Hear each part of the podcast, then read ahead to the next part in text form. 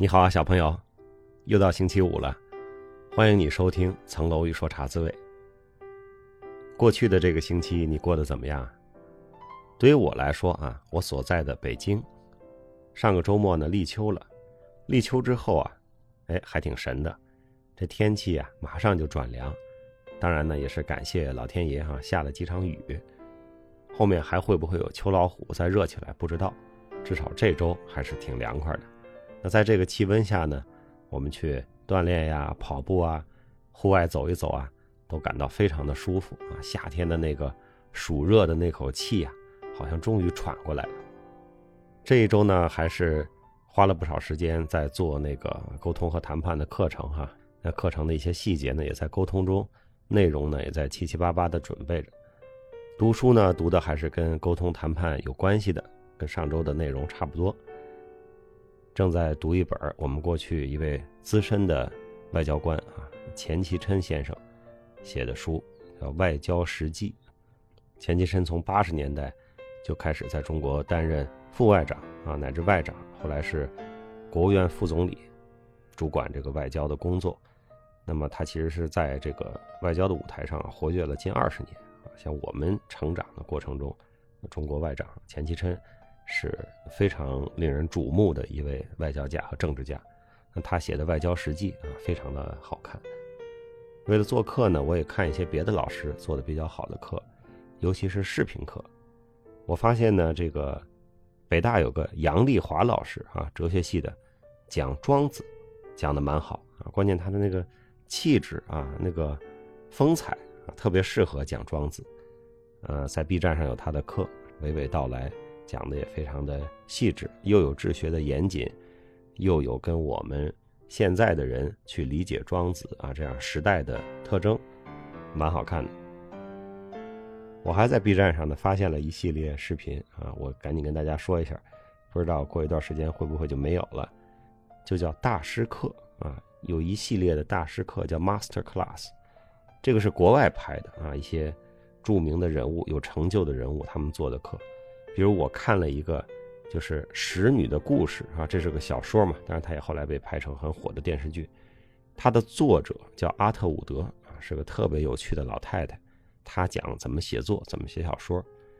啊，我把这个阿特伍德老奶奶的课都看完了，非常有趣啊，推荐大家去看。但是我怀疑啊，那些视频是没有版权的啊，不知道还能够待多久。如果有空呢，你最好先看了。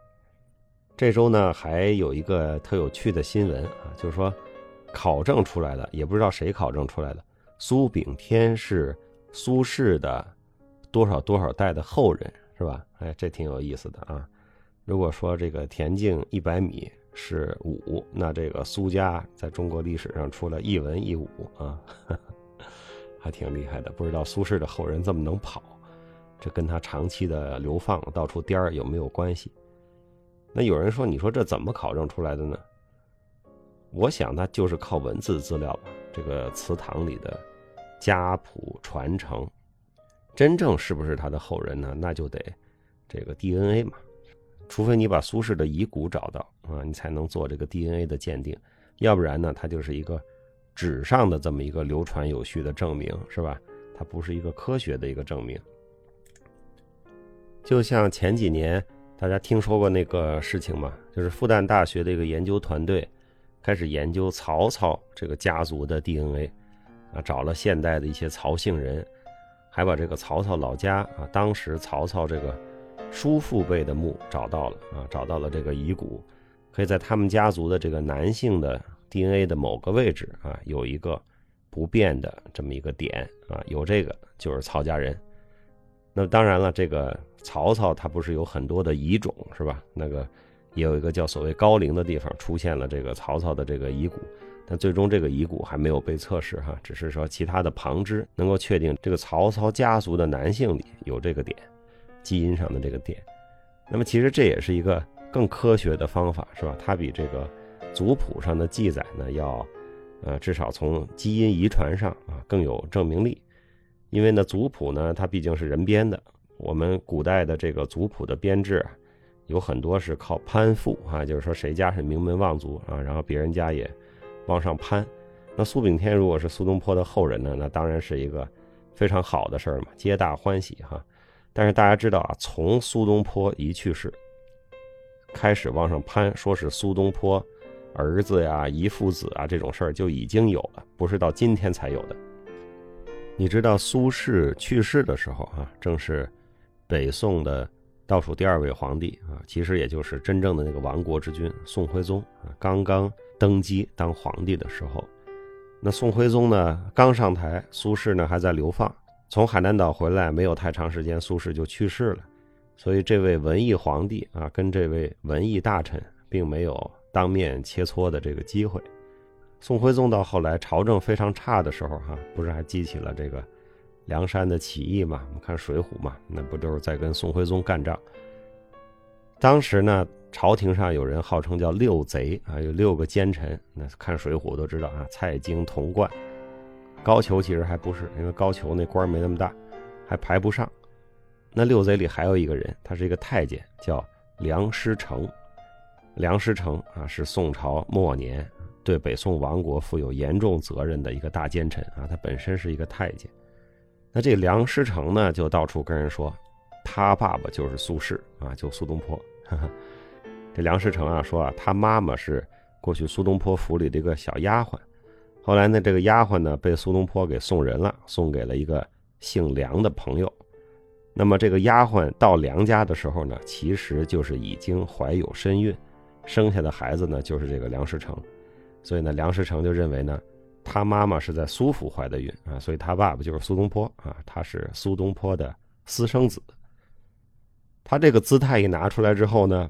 苏家人也没有出来反驳啊，这苏家人好像跟他还挺好，因为呢有这么个传说，说苏轼的儿子苏过，啊苏家没钱嘛，不富裕啊，苏过日子过得紧，有时候会去找梁师成啊借钱，那梁师成呢跟府里的人说说小苏学士过来就苏过嘛，苏轼的儿子小苏学士过来拿钱一万贯以下不用跟我商量直接给他，哎就有点像对自己家人一样哈，那既然他这么大方。那苏家人也没有站出来说说这人是不是我们家人啊？是不是 苏东坡的私生子？关系处的还不错，而且这个梁师成呢，有时候在宋徽宗面前也替苏东坡说话，因为整个这个苏东坡哈就是元佑党人嘛，在那个朝堂上是很受打击的啊，作品也不能出版，呃，对他们的这个污名化的攻击还在继续，因为蔡京跟他们是对头嘛，所以蔡京一直在攻击他们。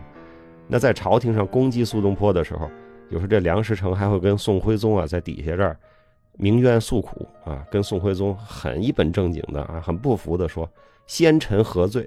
先臣就是我爸爸苏东坡有什么罪啊？干嘛这么穷追猛打的，不依不饶的呀？”啊，这梁师成啊，反正挺逗的。这爸爸认得好，认得也很有感情啊，但是就是是真是假不知道啊，那会儿也没有亲子鉴定。大家一般呢不愿意承认说梁师成真的是苏轼的私生子，因为你大奸臣嘛，你这给苏家门是抹黑的嘛。但是苏炳添是苏门之后，这个好啊，大家都鼓掌。看，这苏家又出了一个给我们中国人提气的人啊。好，大家这叫乐见其成。那大家知道我们这个中国人啊，因为历史特别悠久哈，大家愿意把自己跟一些哎。名门望族啊，联系起来是吧？你比如说相声的马三立先生，总是在说：“我姓马，我是伏波将军马援之后。”伏波将军马援嘛，东汉的啊，刘秀手下的开国的大将啊，他老说我是马援之后。那捧哏的先生说：“那还有个马寡妇开店的马寡妇呢，那跟你什么关系？”他说：“这是同姓各家，这个不怎么光彩的，就是同姓各家。”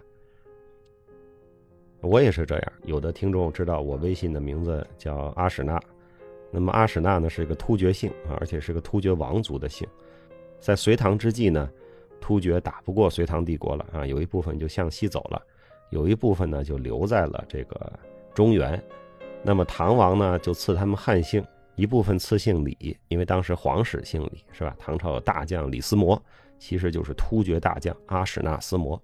那还有一部分人呢，就直接改姓史，因为他用中间这个阿史那的这个史字做了姓。姓史的其实有不少人是突厥人或者是西域人，西域嘛，说有昭武九姓啊，这都是西域人，少数民族啊，大月支啊、康居那边的人啊，也有姓史的。所以说后来安史之乱，史思明他其实也是胡人。所以我们在文化上有这个传统，一说一乐啊，挺开心。像苏家啊，一千年前后出这么两位杰出人物啊，这都挺好。那么也有一些朋友呢是喜欢某个朝代，有喜欢宋朝的，是吧？宋粉非常多，也有喜欢唐朝的。还有喜欢这个民国的，是吧？叫国粉儿啊，爱去南京照相，这都挺好啊。它会引发你对某些历史事件呀、历史时期啊，包括历史人物的更深入的研究啊、更深入的思考。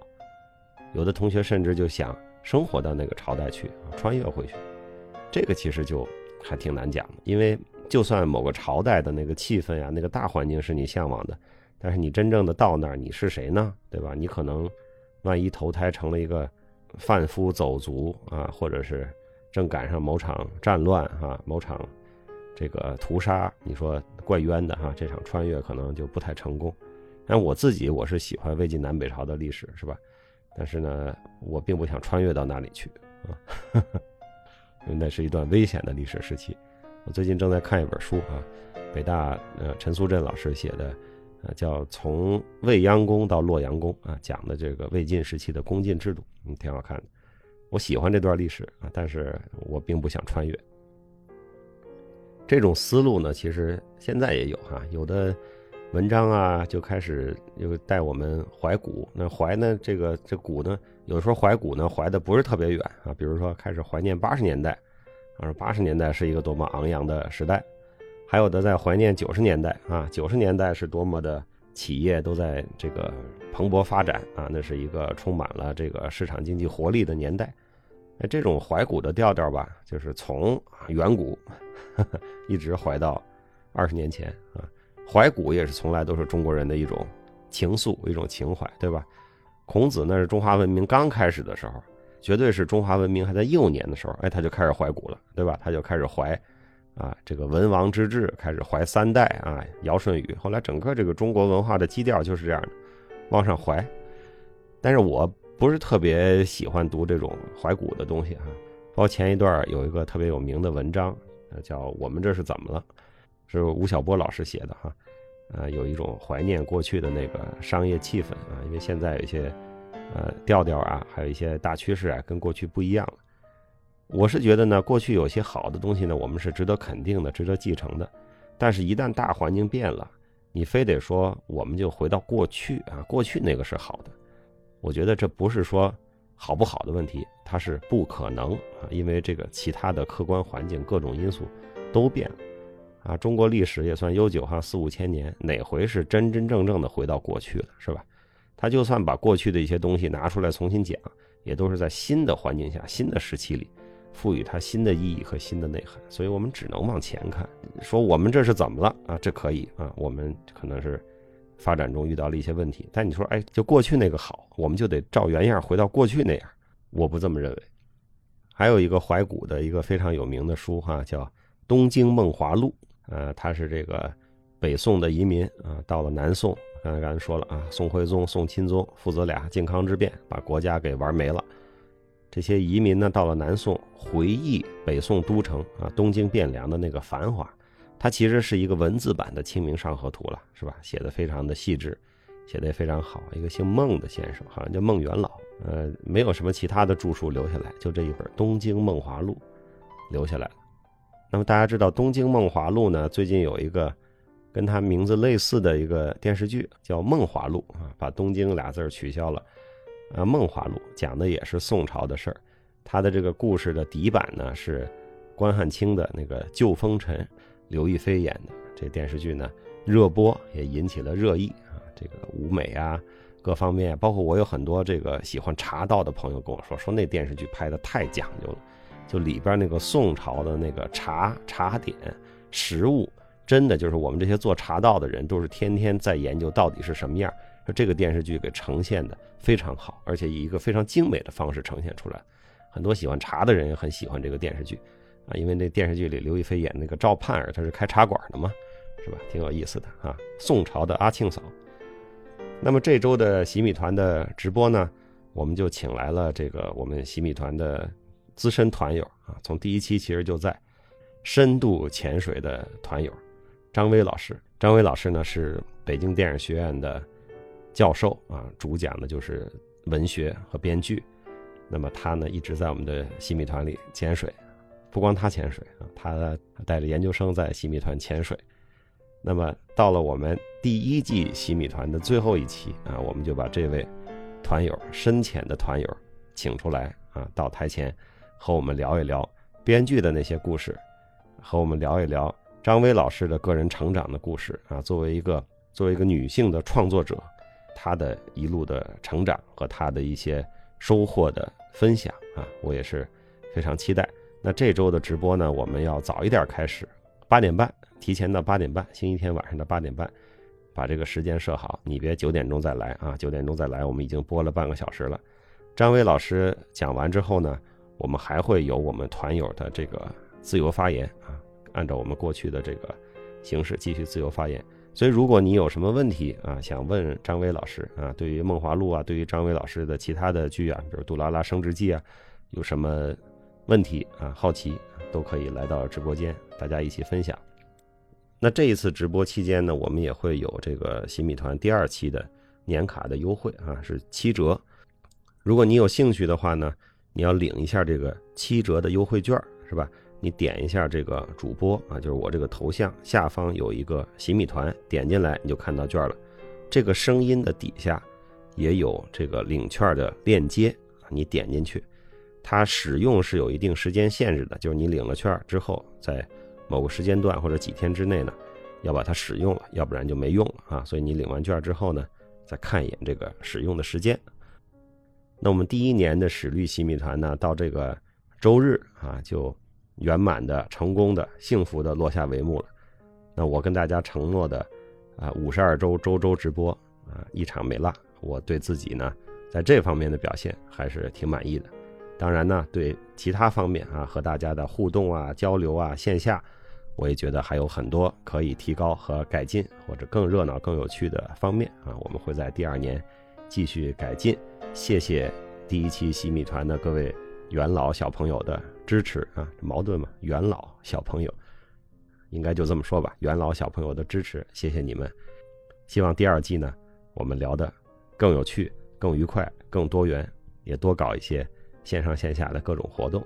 那对于第二季不参加洗米团的小朋友呢，我也要谢谢你的支持啊！茶滋味，每周啊，正常情况下每周都会在，希望你过来啊，还是一起喝茶聊天儿。好了，小朋友，这周的茶滋味就先播送到这里。我肯定会提醒你啊，请努力找时间读书，请努力找时间锻炼，请多多帮助他人。让我们星期天晚上八点半。在洗米团的直播间和张威老师一起聊聊天儿，让我们下周同一时间在茶滋味的广播里再见，小朋友，祝你周末愉快。